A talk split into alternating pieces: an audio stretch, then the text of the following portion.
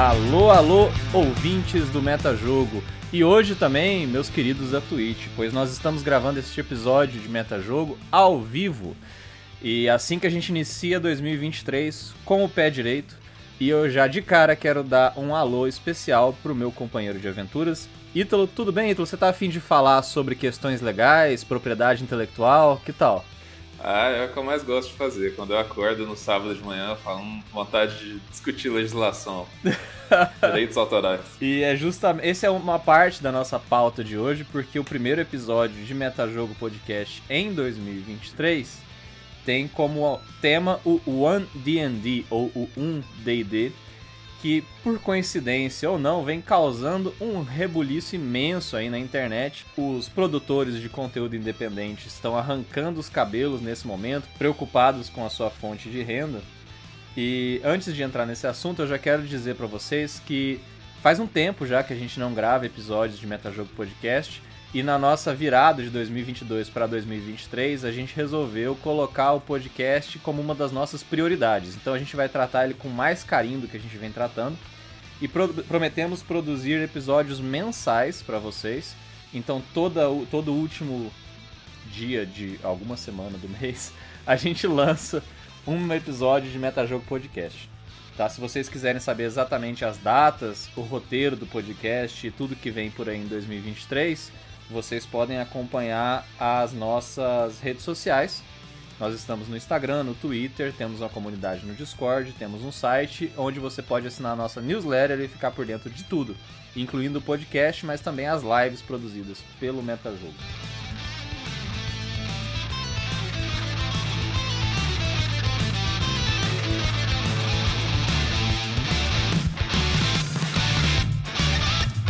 Bom, Vamos de cara, Ito, falar sobre esse tal desse One D&D e eu vou começar me dirigindo às pessoas que eventualmente não saibam do que a gente está falando, porque afinal de contas, o D&D tem atraído muitas pessoas novas pro hobby. Então tem muita gente nova chegando no RPG, tentando entrar de cabeça nesse mundo.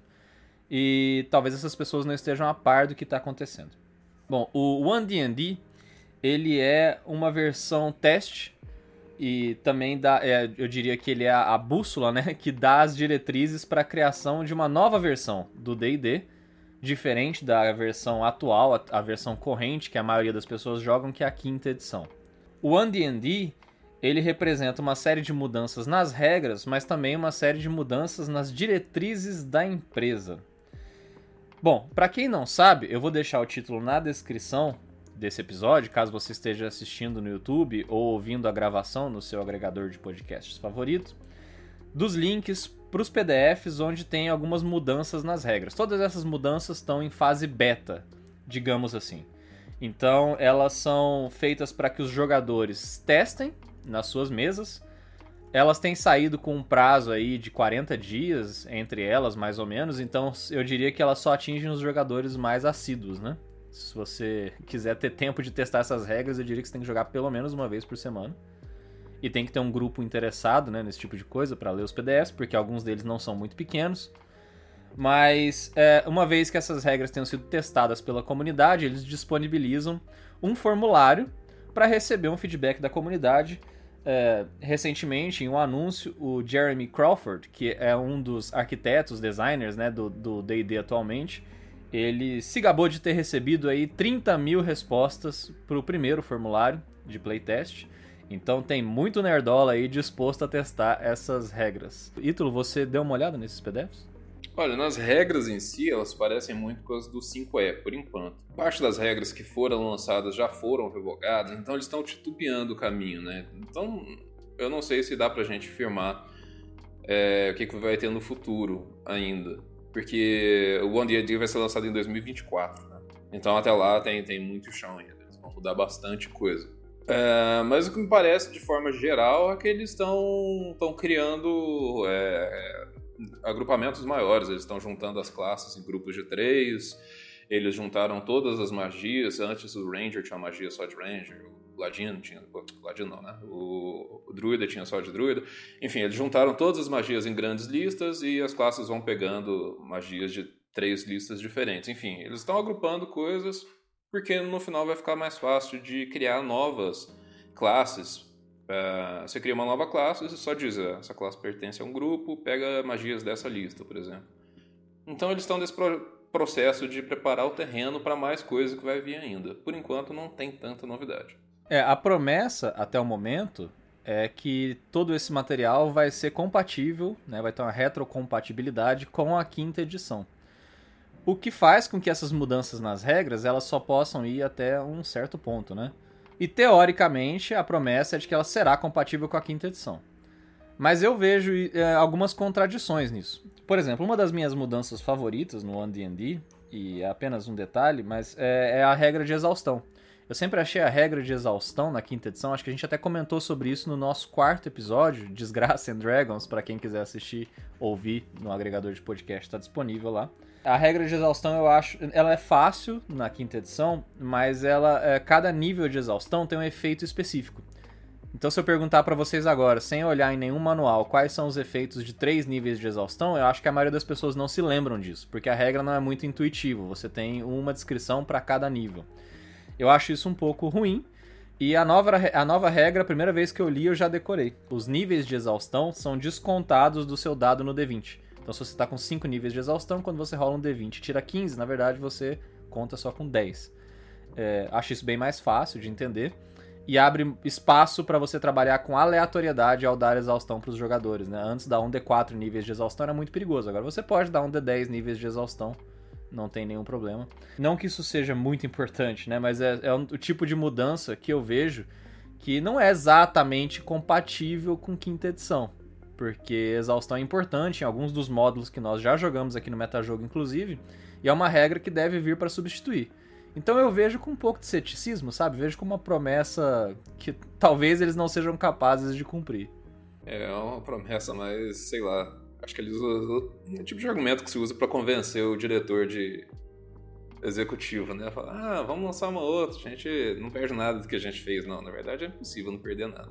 Eu acho que a mudança no, no sistema de exaustão aponta para um bom caminho também, porque se eles estão dispostos a simplificar, eu acho que é positivo. E eles estão dispostos também a fortalecer, a gente vem falando muito sobre isso, o rumo em que o D&D está indo. Essa visão de um jogo mais narrativo do que um jogo mais voltado para dados, mais competitivo. Eles parecem estar tá deixando a coisa ainda mais cinemática do que no, no 5E, né? Ainda mais voltada para narração, ainda mais voltada para história. Eu acho que, em geral, a minha impre primeira impressão desses PDFs, e aí o pessoal que está ouvindo a gente fica à vontade para conhecer os PDFs, me parece ser um bom caminho em termos de design do jogo mesmo. É, é um caminho da simplificação. A única coisa que eu não gosto é que os personagens parecem que virão ainda mais fortes, né? Por exemplo, a forma de lidar com os problemas relacionados ao bardo, ao ranger, que são largamente apontados pela comunidade como as classes mais fracas, e o anão como a espécie mais fraca, é dar mais recursos para essas classes o, algumas classes, algumas uh, espécies. Estou falando espécies porque é o termo que eles estão usando para substituir o que se chamava de raças antigamente, né? Uh, essas espécies vão ter subespécies, como é o caso do Typhling, por exemplo, que agora vem com três subespécies. Então, é, por um lado, enquanto eu gosto da, das direções em termos de game design, eu tenho dúvidas em relação a inflar ainda mais a quantidade de escolhas que o jogador tem que fazer no primeiro nível e vai aumentar também a quantidade de material para o mestre conhecer, dominar. E essa direção, particularmente, eu não gosto. Eu acho que eu já comentei sobre isso, não sei se em um dose de XP ou em um episódio anterior. Mas é, eu, eu vejo essa estratégia como rentável, talvez, mas não muito boa para quem mestra. É, hoje em dia, mestrar D&D quinta edição é uma uma tarefa difícil e eu não vejo o D&D melhorando muito a vida do mestre nesse sentido. Você tem que ser praticamente um profissional, né? Mas o... essas questões de sistema, como o Ítalo bem colocou, elas são todas provisórias. Então acho que não vale muito a pena comentar sobre elas. O que vale a pena comentar, no entanto, e acho que vai ser uh, o foco da nossa conversa aqui hoje, é não as mudanças que estão acontecendo exatamente dentro do sistema de D&D, mas as mudanças que o D&D representa em termos de direções futuras para Wizards of the Coast, que é uma subsidiária da gigantesca Hasbro, que tá, uh, vai mudar os seus rumos como empresa em função do OneD&D. Então parece que eles estão aproveitando o OneD&D para fazer uma reforma também, digamos, no projeto de empresa ou no plano de negócio, seria o termo mais adequado para as mudanças que eles têm anunciado. Tudo estava indo muito bem com o OneD&D, até que por volta do dia 15 de dezembro do ano passado, um jornal importante que cobre a indústria de jogos é, escreveu uma matéria falando sobre uma reunião da CEO da Wizards of the Coast, para não vou para não cometer nenhuma injustiça, deixa eu achar o nome dela. É a dona Cynthia Williams. Cynthia Williams, exatamente. Ela é a atual CEO da Wizards of the Coast. Ela, em uma reunião com seus acionistas, ela fez o seguinte apontamento. E os acionistas da Wizards of the Coast e da Hasbro eles têm motivos para estar um pouco preocupados, porque desde que a pandemia vem arrefecendo, a, as ações têm caído. E ela comentou sobre o fato de que o D&D está submonetizado. E a explicação dela para que o D&D seja submonetizado é a seguinte: Atualmente, quem gasta dinheiro com Dungeons and Dragons são principalmente as pessoas que mestram. O mestre compra o livro do jogador, o manual do mestre, o manual dos monstros, as aventuras, e compartilha com a sua mesa. Não há necessidade de que os jogadores gastem muito dinheiro, exceto com o lanchinho e o kit de dados. E às vezes nem com isso, né? Então, o... os mestres, eles representam 20%, segundo a Wizards, do público que consome Dungeons and Dragons. Isso quer dizer que eles estão explorando apenas 20% do potencial financeiro do seu público. Então eles estão se preocupados com formas de fazer mais dinheiro. E existem duas formas, duas diretrizes apontadas pela Cynthia Williams nessa reunião. A primeira é transformar o D&D em um hobby, um estilo de vida, mais do que apenas um jogo. Algo comparável, talvez, a Harry Potter ou Senhor dos Anéis, que tem um nicho de fãs que consome camisetas, canecas, produz filmes, jogos eletrônicos e olha, Ítalo, eu queria saber sua opinião a esse respeito. Eu acho um pouco pretencioso. Algumas das alternativas que já começam a ser cogitadas pela Wizards eu gosto, outras a maioria não. Você vai assistir o filme no cinema? Não, mas, putz, nem se me pagar. Pô, achei que você ia fazer uma cobertura de imprensa pro metajogo. Vai não ter a menor possibilidade de assistir esse filme, cara. Vai ser muito ruim. Pois então, é, o, olha só, o João vai, ele vai fazer a resenha pra gente aqui no Metajogo, mas. Eu vou, eu sou um especialista em assistir filmes ruins. Aliás, vocês devem se lembrar que aqui na Twitch a gente já assistiu ao vivo o filme antigo do D&D de 2000. O famoso é. filme do Batom Azul, é. grande filme. É um grande filme. Não, eu, olha, eu, eu vou te falar que eu, eu acho que esse filme que tá por vir vai ser melhor do que o de 2000. Mas se ele for ruim, eu espero que ele seja ruim o bastante a ponto de me fazer sentir saudades do batom azul. Cara, vai ser um sucão genérico. mistura de, de, Marvel com qualquer coisa, cara. Ah, é. Mas eu acho o seguinte, eu digo que é pretencioso porque eu acho que outros materiais literários você tem mais controle do lore, é, por assim dizer por exemplo, é, a, a, boa parte do lore de Harry Potter foi desenvolvido pela J.K. Rowling, é, o lore da Terra-média praticamente todo desenvolvido pelo, pelo Tolkien. E a mesma coisa pode se dizer sobre as canções de Fogo e Gelo, né, com George R. R. Martin, por aí vai. Eu acho que esse tipo de material é mais fácil de emplacar porque eles têm controle do, da criação do mundo, por assim dizer. O Lord D&D até existe uma certa dose de controle. Por exemplo, você pode atribuir boa parte do que existe em Faron ao Ed Greenwood, né, que foi o criador do, do cenário. Mas por outro lado, eu acho que essas coisas elas são intencionalmente simples e genéricas, porque isso encaixa bem num jogo. Elas não podem ser muito complexas. Se você fizer tramas envolvendo política, pô, ninguém vai conseguir jogar um jogo que tem um nível de complexidade política é, e de intriga que tem, por exemplo, na série House of the Dragon ou Game of Thrones. Bom, é, é, assim, alguns RPGs têm um canon é, com acontecimentos históricos específicos. É, acho que Tormenta, né, deve ser o mais, mais conhecido. O Dragonlance, né? É, alguns mundos de D&D também tem, né? Mas é, isso tudo é, é, bastante simples e genérico, né? É feito para ser assim. São acontecimentos históricos só para só os jogadores terem referência né, daquele mundo e tal. Mas eu, eu, acho que o principal problema, assim, eles querem vender camiseta ou, enfim, é, outras coisas. Eu acho que um dos principais problemas é que esse nicho tá ocupado pelos fãs, né? A comunidade dos fãs faz uh, as transmissões na Twitch, por exemplo, jogando igual a gente faz. Se a, a Hasbro quiser fazer a, o D&D crescer a ponto de se tornar um negócio que todo mundo assiste, a mesa oficial na Twitch, eu não sei se eles vão dar conta de suprir esse, esse interesse que as pessoas têm pelo aspecto interativo, né? De cada um tem sua mesa, cada um joga de um jeito diferente, cada um cria sua história. Eu acho que não é bem assim uma empresa que centraliza tudo e, e faz o negócio mais bem produzido possível e todo mundo vai ver. Bom, para citar apenas um exemplo, o Critical Role dificilmente né, vai perder seu público para as mesas oficiais, porque as mesas oficiais, entre aspas, né, elas já existem. Já existe um canal do D&D Beyond, onde eles jogam semanalmente, e é bastante aquém da audiência dos principais, uh, dos principais produtores de conteúdo dessa natureza. O que eu acho é que eles vão apostar em coisas como Baldur's Gate 3, né? Jogos eletrônicos e outros tipos de material que aí exige um capital maior para que isso possa ser criado, né? Dificilmente eles vão ter muita concorrência. Mas aí, se você for jogar Baldur's Gate 3, você vai trombar em coisas como Skyrim ou é, Elden Ring e outros jogos que já estão ocupando esse nicho.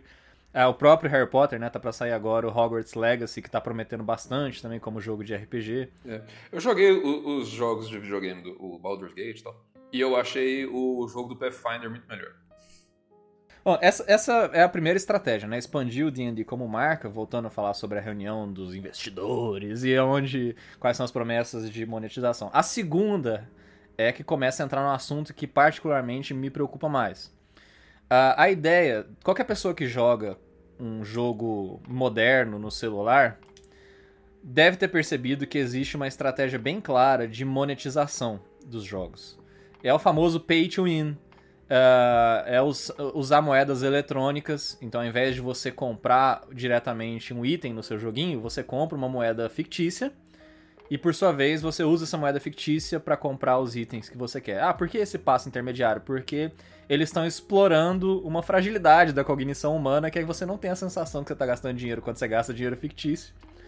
Então, é, esses joguinhos têm uma, esses joguinhos de celular, esses aplicativos, eles têm uma estratégia bem agressiva de monetização baseada em microtransações digitais. Como eu falei no começo desse episódio, o One D&D ele promete uma mesa virtual que eles estão chamando de D&D Digital Play Experience, que vai ser uma mesa virtual. É, eles não querem fazer um negócio tipo o Roll20 faz, o Foundry, é, no sentido de usar tokens cada vez mais realistas, iluminação. Eles querem criar uma espécie de tabuleiro digital onde você vai mexer uma miniatura presa em uma basezinha e tal em essência, é o, o Roll20, assim. É, não, no fim das contas é, é, é, é, um VTT, é, só que eles vão dar ao token uma aparência de token mesmo, 3D, enfim, parece que eles estão filmando uma mesa. O, o, Beyond vai virar um... Quer dizer, acho que já virou, né? Já foi comprado. Já, já foi comprado pela Wizards. O D&D Beyond, que a gente usava para referência de regras, ele puxa automático pro seu... Qualquer coisa que você escreve lá já sai como se fosse um livro do, do jogador integrado ali no seu computador, então vai ser oficial agora. É, uma mesa de. uma mesa virtual de Dungeons and Dragons é, seria atrativa à primeira vista para quem joga DD, né? Porque isso promete uma integração com as regras e um aumento na sua qualidade de vida, porque provavelmente vai ser uh, sentar e jogar. Porque antigamente, quando a gente jogava com papel lá no quintal de casa, a gente precisava fazer conta, aplicar seus bônus. Uh, a gente faz isso em certa medida nas VTTs, principalmente com conteúdo que é criado por nós mesmos, mas se você for jogar de acordo com as regras do D&D, você atualmente já não precisa fazer muita conta. A mesa do D&D promete ainda mais nesse sentido. Mas ela também oferece um, um, um, uma forma de aplicar essa estratégia de microtransações digitais. Porque pensem comigo, amiguinhos. Imaginem que você é, quer fazer com que os jogadores gastem mais dinheiro, porque essa é a estratégia no fim das contas, né? Fazer com que os jogadores, não só os mestres, investam dinheiro. Você pode criar uma mesa digital com uma assinatura, mesmo que seja barata. E os jogadores vão ter acesso a um token de cada raça ou classe, né, cada espécie ou classe. A menos que você queira cosmetizar o seu personagem. Se você quiser mudar a cor da sua túnica, custa apenas 50 centavos de dólar. Se você quiser que o seu personagem tenha um, um cajado, igual o que está escrito na sua ficha, custa apenas um dólar. E assim você vai acumulando um guarda-roupa infinito de cosméticos para o seu token. E vai explorando cada vez mais é, o bolso também dos jogadores, não só dos mestres. Até aí, nenhum problema porque a Wizards of the Coast não é uma instituição caritativa, afinal de contas ela quer fazer dinheiro. O que tem preocupado muita gente na internet, e eu não sei até que ponto eu acredito nas especulações, é, são microtransações afetando o jogo. Seria esse o pesadelo, Ítalo? Mas eu não sei também se dá pra gente acreditar nisso, porque as pessoas são. Elas são pessimistas, porque o alarmismo, sei lá, vende, né? Se espalha. Mas eu acho que já tem alguns problemas nesse aí que eles já anunciaram como oficial, por exemplo. Se eles forem fazer uma mesa, eles vão proibir outras mesas porque eles não querem a concorrência, eles detêm os direitos autorais daquilo lá. Eu não veria problema de existir nesse D&D Digital Play Experience é, todas essas opções aí, e quem não quiser usar o oficial, que use ali o, o Roll20, como a gente usa e tal. Mas eles estão indo pelo caminho jurídico de, de proibir é, o uso da marca em coisas que não sejam tabletop. Então, acho que a gente vai falar disso mais pra frente, mas tá. Por agora, eu acho que o Roll20 vai ter que. Assim, o Roll20 ele tem vários sistemas integrados, mas eu acho que o DD vai ter que sair de lá. Então, se você quiser usar uma mesa digital, você vai ter que usar a mesa deles. E se você tiver que usar a mesa deles e as opções forem todas muito restritas, eu acho que você vai ter que acabar pagando para usar seu, subir seu mapa, por exemplo. Senão você só tem acesso a meia dúzia de mapas que eles já fornecem ali de graça. É, certamente você vai ter que comprar kits de dados, que é uma coisa que já existe no D&D Beyond. Se você quiser personalizar os seus dados, você tem que escolher um dado lá dos kits disponíveis. Você ganha um de presente na Páscoa e, e paga 99 centavos para cada dado de cor diferente que você quiser usar. É, é, é, a realidade desses jogos com microtransação para celular, né? Eles são é, teoricamente gratuitos, só que se você quiser jogar de graça, você tem muito pouca coisa para fazer.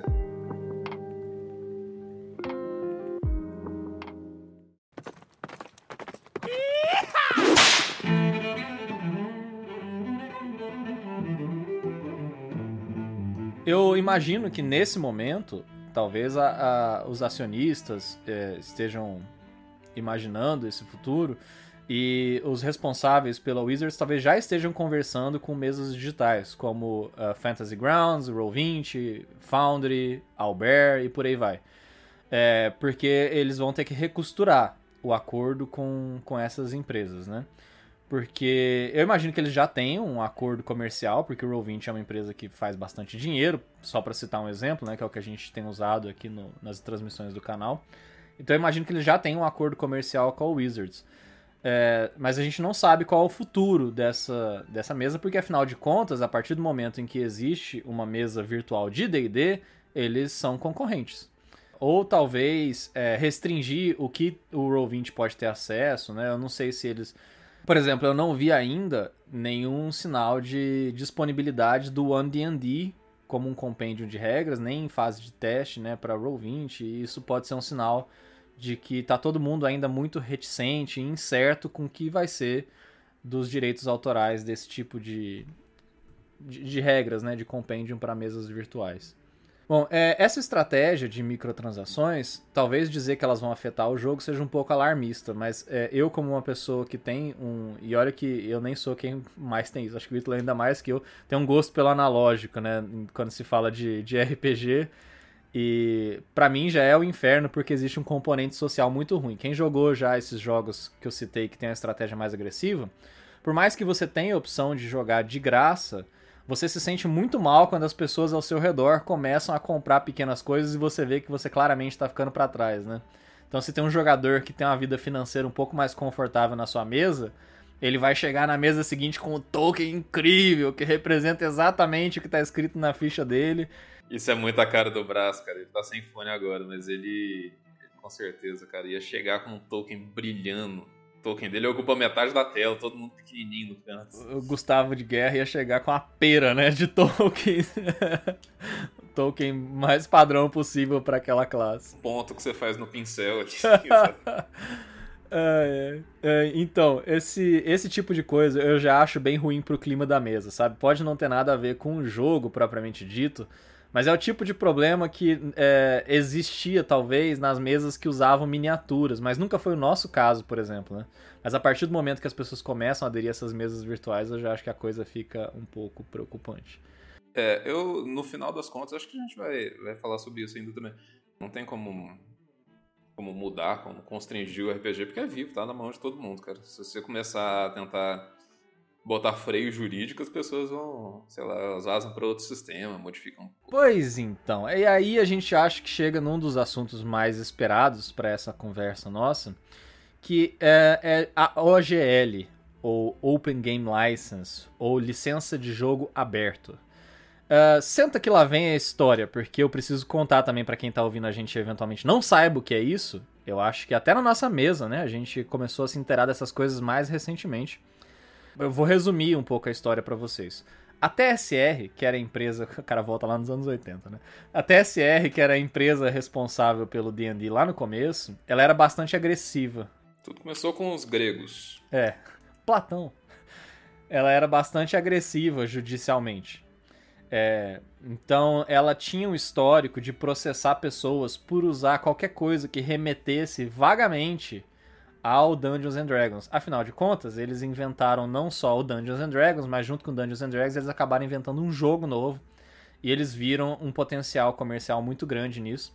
Chegou ao ponto de o, o, o Gary Gygax, quando ele saiu da TSR, não sei se você sabe dessa história, ele quis criar um jogo, um novo RPG, um sistema novo, e ele ia chamar uh, um negócio tipo uh, Druids and Dwarves, por exemplo, sabe? Tipo, e isso acabava remetendo à sigla Dungeons and Dragons e ele foi processado pela TSR, da qual ele foi, né, na qual ele trabalhou muito tempo, porque ele estava usando a sigla que remetia a D&D para você ver o nível de agressividade da TSR. E quando a TSR comprou, a, desculpa, quando a Wizards of the Coast comprou o Dungeons and Dragons e lançou a terceira edição no começo dos anos 2000, eles levantaram uma espécie de bandeira branca para a comunidade de criadores de conteúdo, que foi a OGL, que é essa licença aberta. É uma espécie de contrato padrão que você pode aderir a ele voluntariamente, imprimindo o esse, essa OGL na contracapa do seu livro. E ao fazer isso, você está autorizado a usar qualquer conteúdo que esteja dentro de um documento chamado SRD, que contém, digamos, uh, o esqueleto do D&D. Então você pode, por exemplo, reproduzir no seu livro, publicado de forma independente, a íntegra da classe de bardo, ou as magias de clérigo, e outros elementos fundamentais do D&D, desde que você imprima a OGL na contracapa do seu livro. Isso permitiu que fosse criada uma série de materiais independentes, né, criadores third party que eles chamam, né, é, criado por terceiros, para D&D terceira edição e expandiu muito o jogo como hobby. Então esses criadores de conteúdo foram muito importantes, não só para expandir o jogo, mas também para expandir a marca do D&D, atingindo cada vez mais pessoas com produtos de qualidade. Tem muita coisa third party muito boa. Por exemplo, o excelente livro de RPG erótico para a terceira edição. para quem não conhece, essa é uma das pérolas da humanidade. E o que acontece? E aí o D&D expandiu e com toda a expansão a galera cresce o olho. Na quarta edição, eles não fizeram uma OGL, eles fizeram uma GSL, que é uma espécie de contrato fechado e diferente da OGL da terceira edição, ele não trazia exatamente uma descrição do que, que você poderia imprimir nos seus livros, ele proibia que você uh, imprimisse, uh, copiasse textos. Comercializasse, né? Não podia vender. Você não podia vender isso, e você não poderia copiar partes do texto na íntegra. você teria que reescrever as regras com, sua própria, com as suas próprias palavras. Além, é claro, de não poder usar nada relacionado ao Lord D&D, né? Isso é comum a todas as OGL, coisas como Beholder ou como Faron, por exemplo, são é, parte da propriedade intelectual da Wizards of the Coast. Bom, como a quarta edição tinha uma OGL bem mais fechada, eles geraram uma reação agressiva da comunidade de editores. E sabe o que eles fizeram?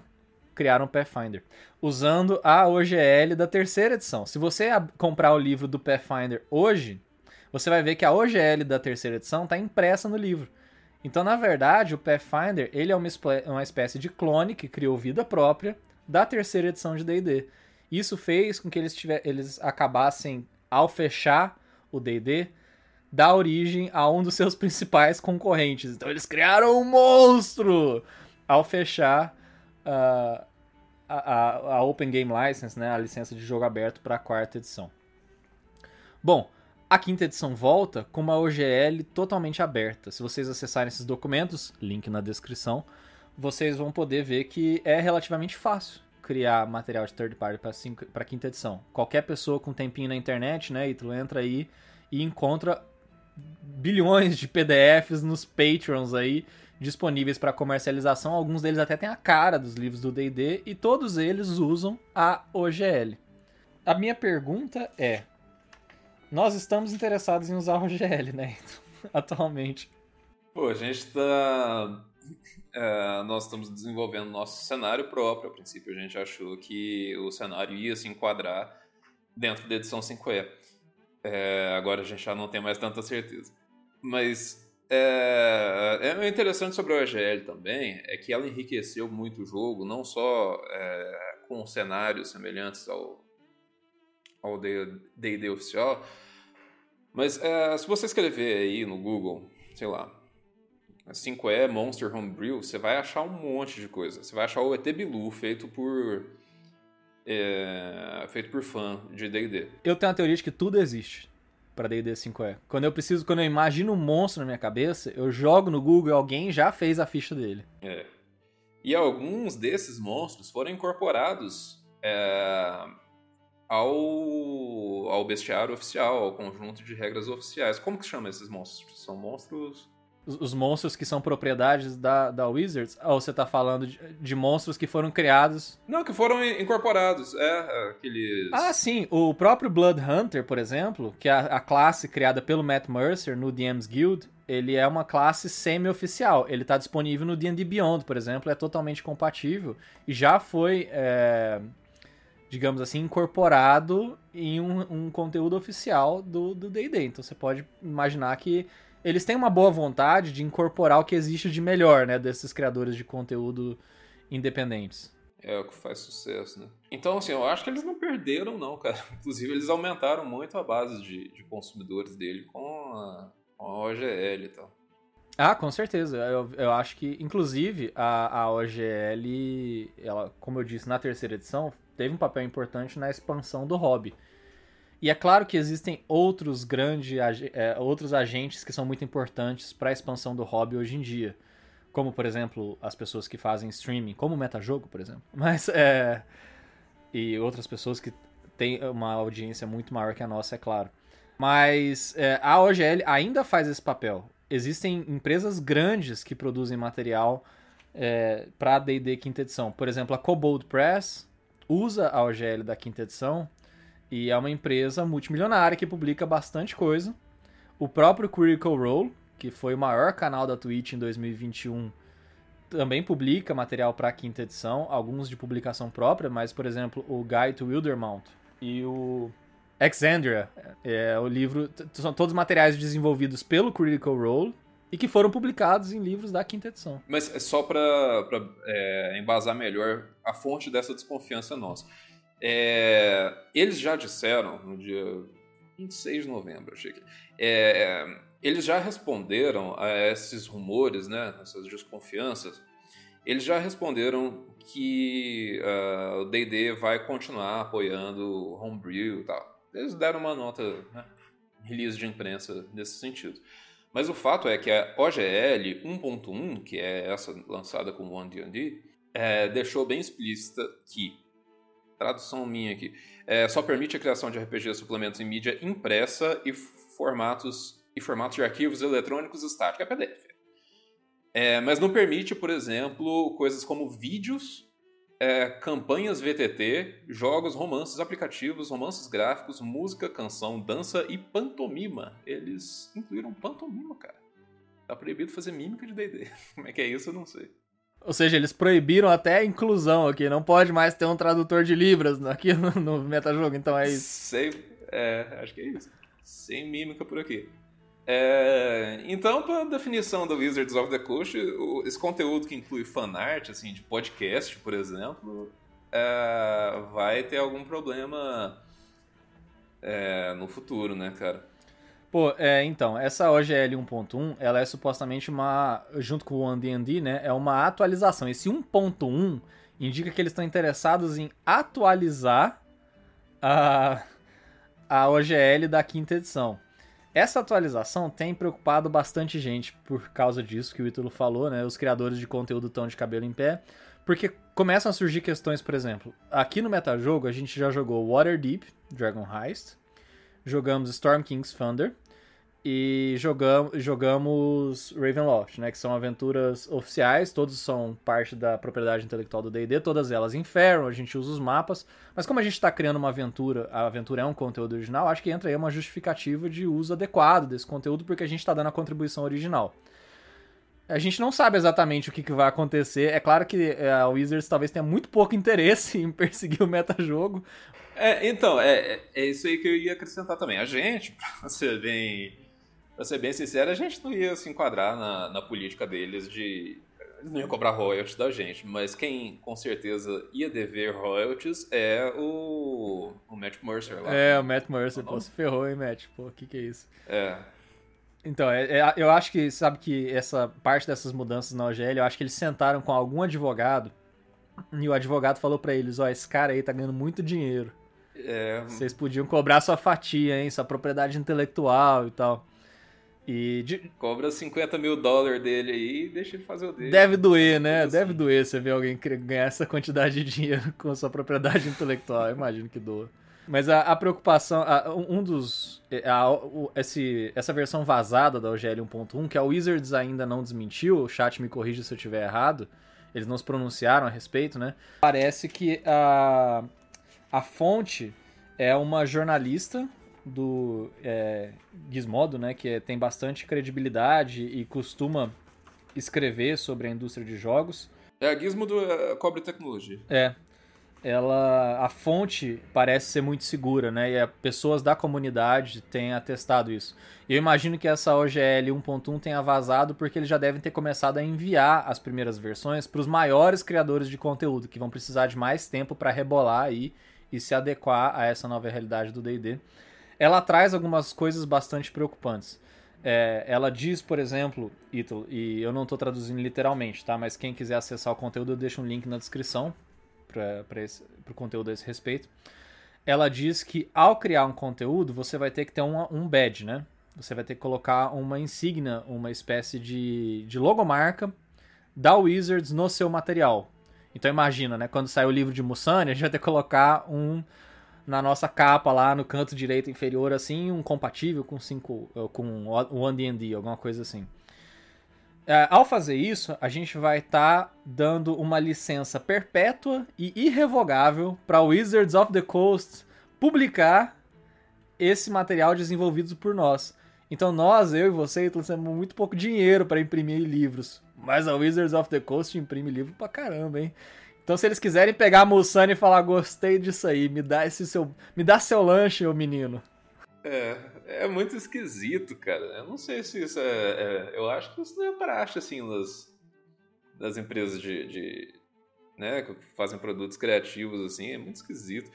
Porque, assim, é, pra gente que vai escrever em português é uma coisa, mas imagina os criadores de conteúdo lá, cara. É, deve ter um, os leitores lá da, da Wizard of the Coast que ficam filtrando essas coisas, procurando coisa nova, interessante.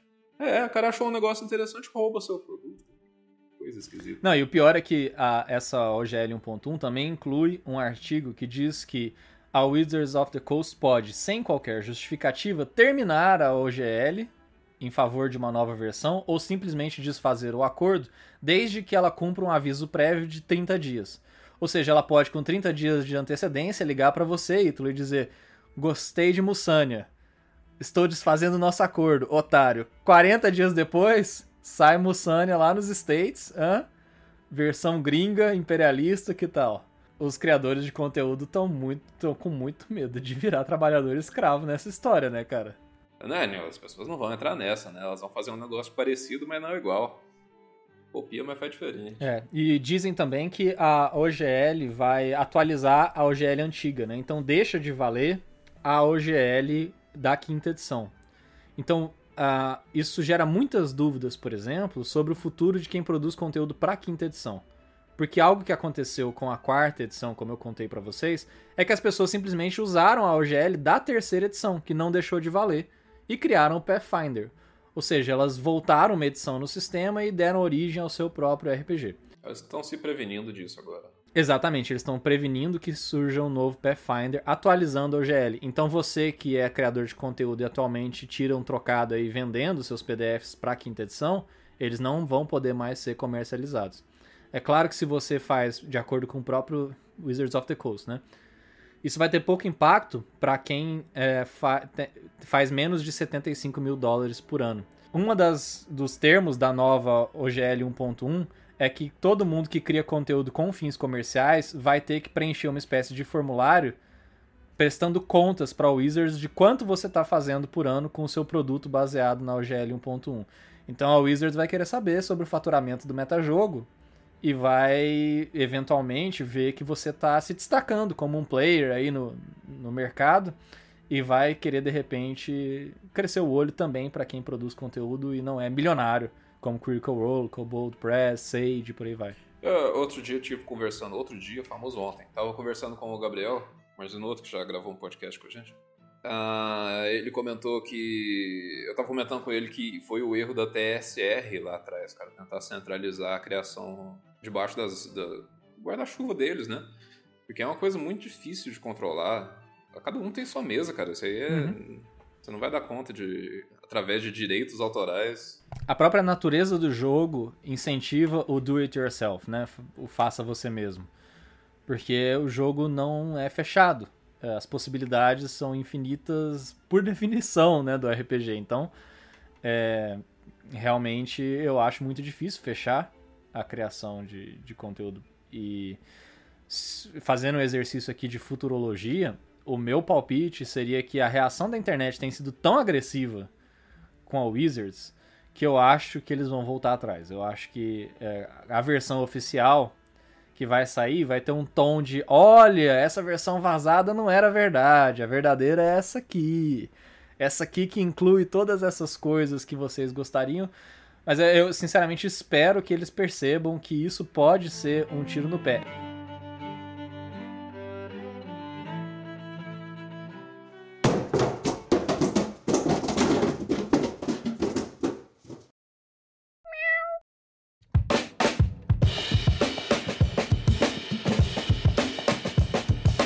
Claro que o nosso título é um clickbait, O, o fim do RPG, porque o RPG existe independentemente do D&D.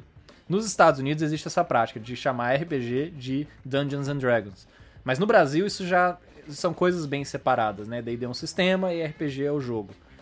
Então RPG existe para além do D&D e isso vai acontecer o que é, as pessoas vão migrar para outro sistema. Elas vão saber, quer saber? Não vale todo esse esforço da minha parte para continuar jogando D&D. Não tem tanto apego assim pelo D&D não. É um jogo que você tem que contratar um advogado para jogar, cara? Talvez não seja. É. Não seja por aí. Mas isso não resolve o problema do Wizards, né, cara? O que você faria para financiar esse jogo, para monetizar? Para monetizar esse jogo, eu acho que o problema, é, eu acho que a, as microtransações elas já vão cumprir esse papel, sabia? Eu acho que a, a OGL é, é, muito mais uma forma de da Wizards tentar estender o seu alcance aos grandes produtores de conteúdo. Acho que a intenção original deles era não atingir a comunidade como um todo, mas atingir quem faz bastante dinheiro com D&D, como é o caso de Critical Role e tal. É, eu sinceramente acho isso. Eu acho que eles não querem. É... é, é, controlar os gastos dos pequenos produtores é só uma forma de ver quem está atingindo esse patamar que eles consideram razoável para cobrar royalties a partir de 2024, né? Mas eles acabaram atingindo as pessoas não com, com advogados, porque como você bem colocou, provavelmente, mesmo que a gente continue fazendo o que a gente faz atualmente, não vai bater um advogado da Wizards of the Coast na nossa casa, porque a gente é um produtor de conteúdo que está produzindo conteúdo em português, que ainda precisa crescer bastante para criar preocupação na cabeça do Jim Crawford lá, né? Mas eu, eu imagino que a, a forma agressiva como eles colocaram o texto na OGL é o que realmente gerou o pânico. E pânico na internet é uma coisa que se alastra igual incêndio no cerrado, né, amigo? Então, é, isso pode gerar uma reação agressiva por parte da comunidade. Eu acho que a Wizards of the Coast agora está numa posição bem difícil, na verdade. Uh, eu acho que essa, esse pânico que existe na internet, é claro que ele é justificado e essa reação é importante. Uh, isso não é uma posição oficial do metajogo, né? Sou eu dizendo. Mas eu acho importante que as pessoas falem sobre isso. E na comunidade brasileira eu tenho visto muito pouco conteúdo a esse respeito. É, e o Brasil é um, um, um consumidor importante né, de, de RPG.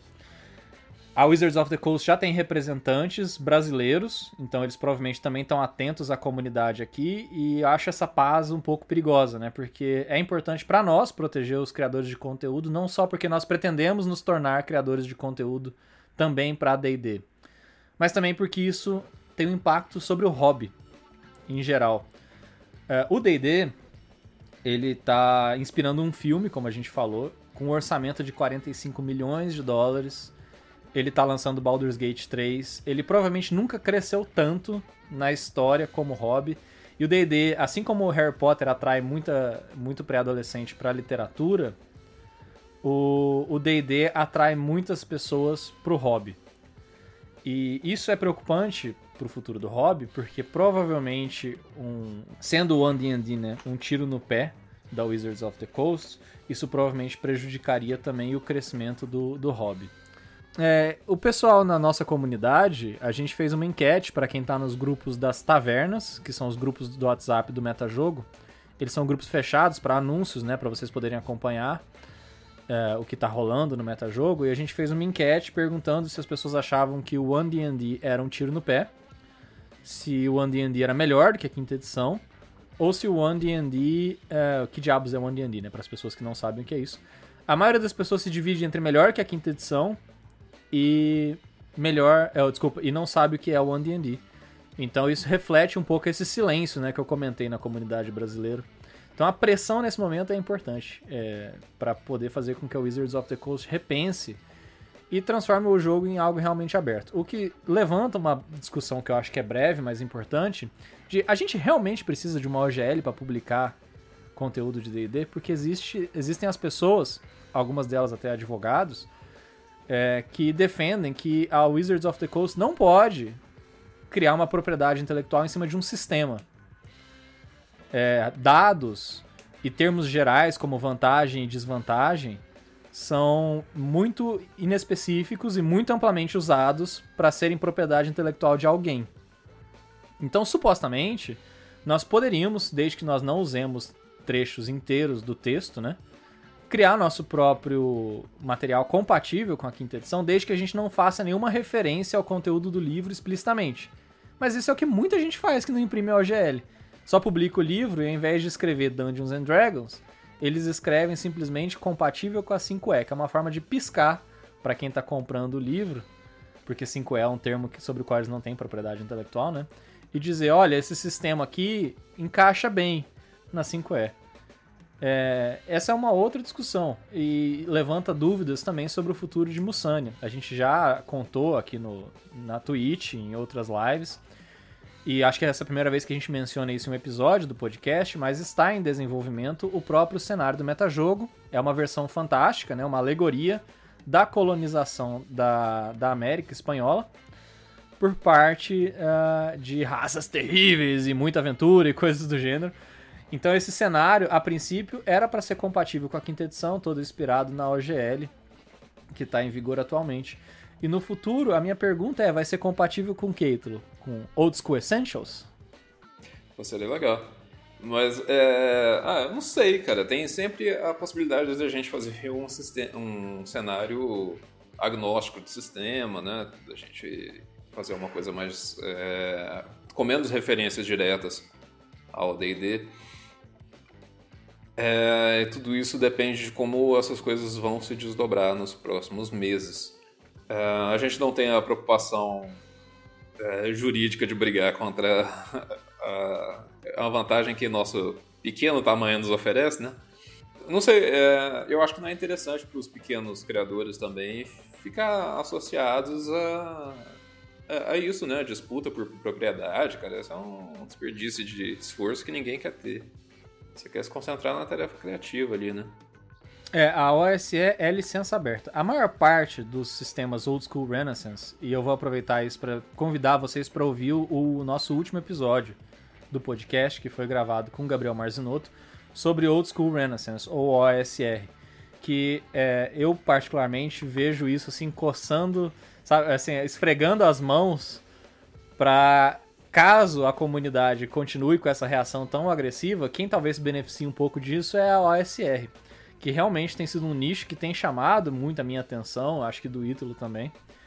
É, e a, a, OSR tem quase como um princípio filosófico o faça você mesmo, a licença aberta. A maior parte dos jogos OSR são jogos de licença aberta.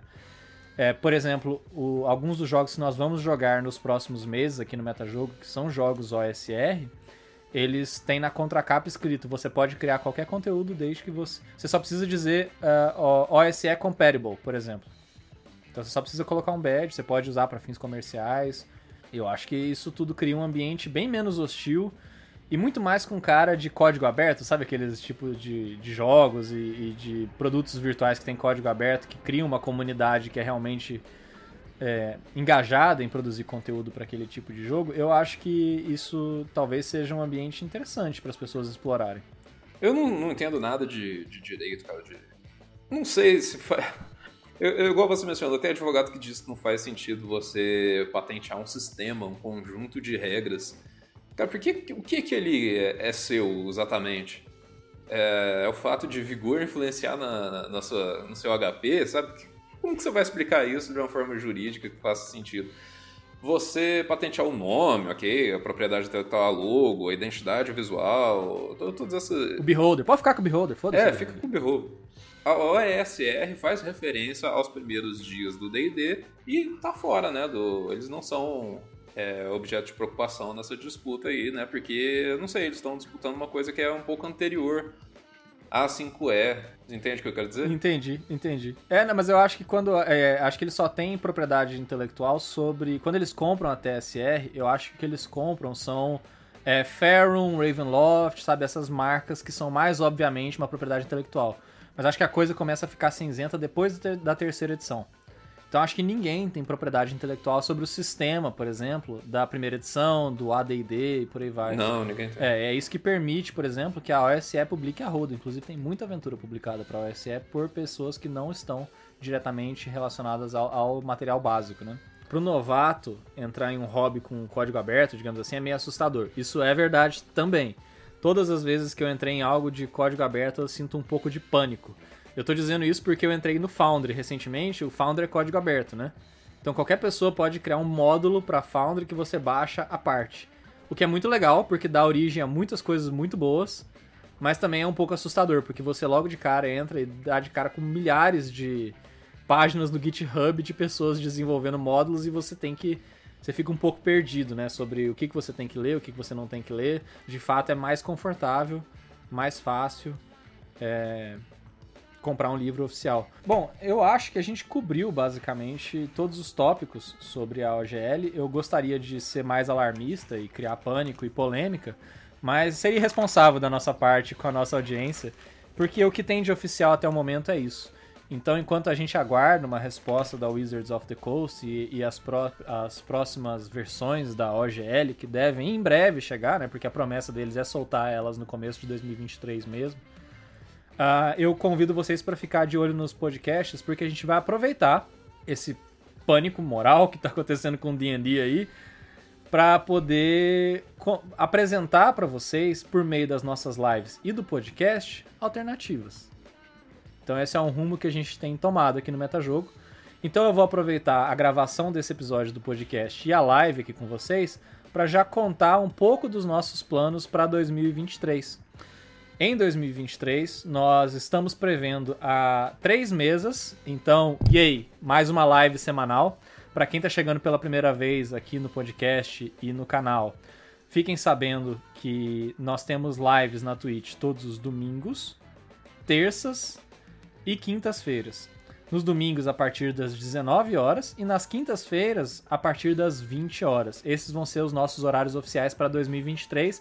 As datas ainda serão publicadas em um calendário oficial no nosso Instagram, Twitter e no nosso site. Essas lives, elas costumavam ser lives de Dungeons and Dragons. Isso aí mesmo, Wizards of the Coast. Eu estou falando o nome do seu RPG no meu podcast. Me processa! A gente vai ter uma quarta live semanal também, que é só pra botar fogo nos livros da, é, aliás, a gente nem comentou sobre o fato de que matar os criadores de conteúdo independentes vai, contra... vai fazer com que a qualidade do material deles caia bastante, viu? Porque os livros mais recentes, meu amigo. Eu não, eu não quero nem começar a falar sobre Dragonlance aqui, tá? Ninguém me irrita, não. É, então, é, perguntaram qual é o horário da live na quinta-feira. Retomando, quinta e terça-feira as lives vão começar às 20 horas. E sabe o que, que a gente vai jogar? Outras coisas que não sejam DD para destruir a sua mente. A gente vai jogar na terça-feira Call of Duty, que a gente tem um episódio exclusivamente sobre Call of Duty aqui no podcast, que você pode ouvir, em que a gente discute so sobre o sistema e fala co sobre como o sistema favorece a narrativa de uma história bem Lovecraftiana. Se você não sabe nada do que eu tô falando, vai lá ouvir o nosso episódio do podcast, que você vai se ambientar. E olha só, Call of Cthulhu é um dos sistemas mais legais com os quais eu me deparei é, nos últimos anos. Ele é muito diferente do sistema D20 e muito propício para contar uma história aterrorizante, e essa é a promessa que a gente tem. Muito mistério e terror para as nossas terças-feiras à noite. E além do D&D, é o único sistema que eu... Não, não, né? Mas é um sistema fortemente voltado para narrativa também. Então é uma alternativa para o D&D Uh, aqui também vai no, no rumo da, do foco da história, foco no personagem e essas outras coisas que a 5 tem feito também. Então é uma alternativa bem legal. Pois é. O... Na quinta-feira, a gente vai jogar um negócio ainda mais maluco, que é Frontier Scum, ou o lixo da fronteira. O que é muito propício, aliás, porque no metajogo, dentro da empresa, a gente se chama de lixo todos os dias. Então, é, o Lixo da Fronteira é um jogo OSR de faroeste, que é um tema também bastante pedido pelas pessoas quando a gente abre enquete sobre temas que eles gostariam de ver em aventuras. E é um faroeste dos mais malucos que tem. A galera é muito drogada nesse RPG. 18 mais apenas. Eu, pra você ter noção, cara, quando você vai criar seu personagem, você sorteia o número de dentes que você tem. e é um D8. É um D8. Você pode ter no máximo 8 dentes na boca. É, esse Faroeste é um RPG muito bom, muito bom mesmo. Eu vou deixar o link na descrição para você poder comprar o PDF ou a versão física e eu recomendo fortemente para quem tem interesse em jogar um jogo crocante de Faroeste, tá aí Frontiers Camp que vocês vão poder acompanhar nas lives do Metajogo. E o nosso carro-chefe, que vai estar sob a direção do Ítalo nos domingos, vai ser o Mothership. Conta pra galera aí, Ítalo, o que é o Mothership? Putz, o Mothership é um jogo de sobrevivência no espaço, cara. Então ele vai no rumo ali do Alien, o oitavo passageiro, tá ligado? primeiro filme do Alien. É... Exploração espacial, é... pouco oxigênio, muita morte. É... O sistema é simples também, é fácil de pegar. E o foco tá na sobrevivência, no terrorzão, tentativa de não morrer. Exatamente. É, o Mothership também é um sistema OSR, né?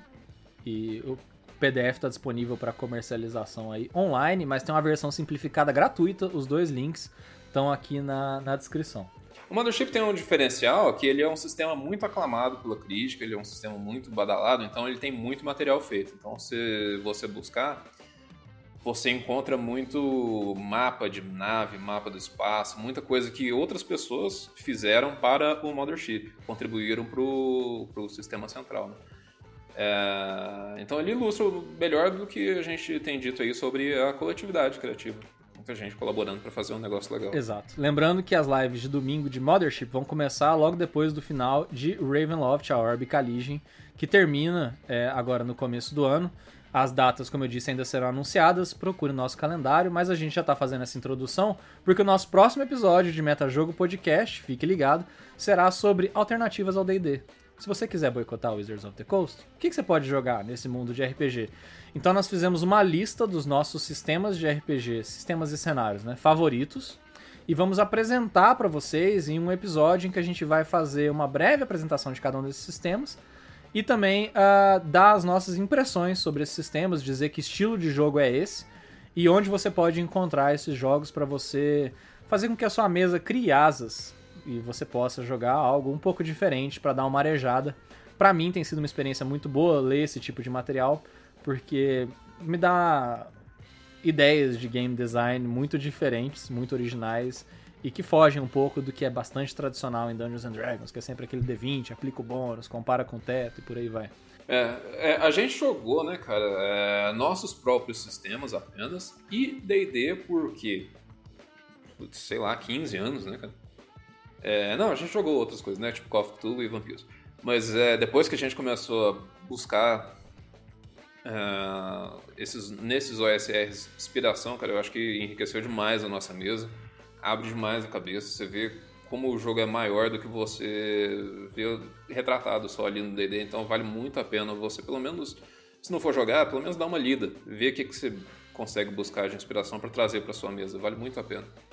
Sim, e com essa recomendação, fica o convite também para você ouvir o nosso próximo episódio e acompanhar a gravação do próximo episódio de Metajogo Podcast, caso a gente vá fazer a gravação aqui na Twitch, então fique de olho aí nas nossas redes sociais é, pra gente, pra você poder conhecer alguns desses sistemas e ter indicações, porque também não é muito fácil você saber para onde ir. Quando você entra, você vai se deparar com um monte de coisa, então para tentar tornar essa experiência de conhecer os RPGs OSR um pouco menos agressiva, a gente vai discutir alguns desses sistemas com vocês no próximo episódio de Metajogo Podcast. E com isso eu acho que a gente chega ao final da nossa conversa, Ito. Eu acho que é isso. Nasce aqui, como disse o Zé, Wizards of the Metacoast. Wizards of the Metacoast, exatamente. Aguarde o contato dos meus advogados. Você receberá meu processinho. eu só me pronuncio nos autos. É o seguinte, eu quero agradecer quem participou da gravação desse podcast ao vivo. Então, o pessoal que acompanhou a gente aqui na Twitch. Para ser a primeira live de 2023, a gente teve um público bacana e engajado. Afinal, quem não gosta de xingar uma empresa grande, todo mundo tá junto nessa, de mãos dadas. E vejam só, a gente tá só começando 2023. Eu conto com vocês para ajudar a expandir o metajogo. E para você ajudar o metajogo a crescer e talvez fazer frente ao Wizards daqui a uns 100 anos, você pode conhecer o nosso programa de financiamento coletivo no Catarse, porque a gente só tá aqui sábado de manhã graças aos nossos apoiadores. São pessoas que dão uma pequena contribuição mensal, mas que para nós faz muita diferença porque elas nos ajudam a arcar com os custos de manutenção do metajogo, enquanto comunidade e criador de conteúdo. Então, se você quer manter as lives do metajogo no ar e quer ajudar a gente a correr com a criação de Mussânia para ter em breve um RPGzinho gostoso baseado na história do Brasil, mas sem ser um livro de história, né? Assim, um sistema fantástico, você pode ajudar a gente sendo um dos nossos apoiadores no Catarse, catarse.se barra metajogo underline RPG. Além disso, é, você, sendo um apoiador, tem uma, a, acesso a uma série de benefícios exclusivos, incluindo receber convites para participar de sessões de RPG conosco. Então, vocês entrando no Catarse vão receber um e-mail com um link para entrar no nosso grupo de WhatsApp fechado, apenas para apoiadores, onde a gente manda os nossos melhores stickers, chamado de metaleiros. Então, entrando nos metaleiros, você vai receber também os nossos convites para poder participar das mesas. É claro que está sujeito à disponibilidade e à coincidência dos horários, né, de vocês com o nosso. Mas dito isso, fiquem ligados no nosso Catarse, porque ele também passará por mudanças no começo de 2023. A gente vai acrescentar uma cláusula em que você. É uma cláusula irrevogável e perpétua por meio da qual você está vendendo o nosso direito de usar o seu dinheiro como a gente quiser.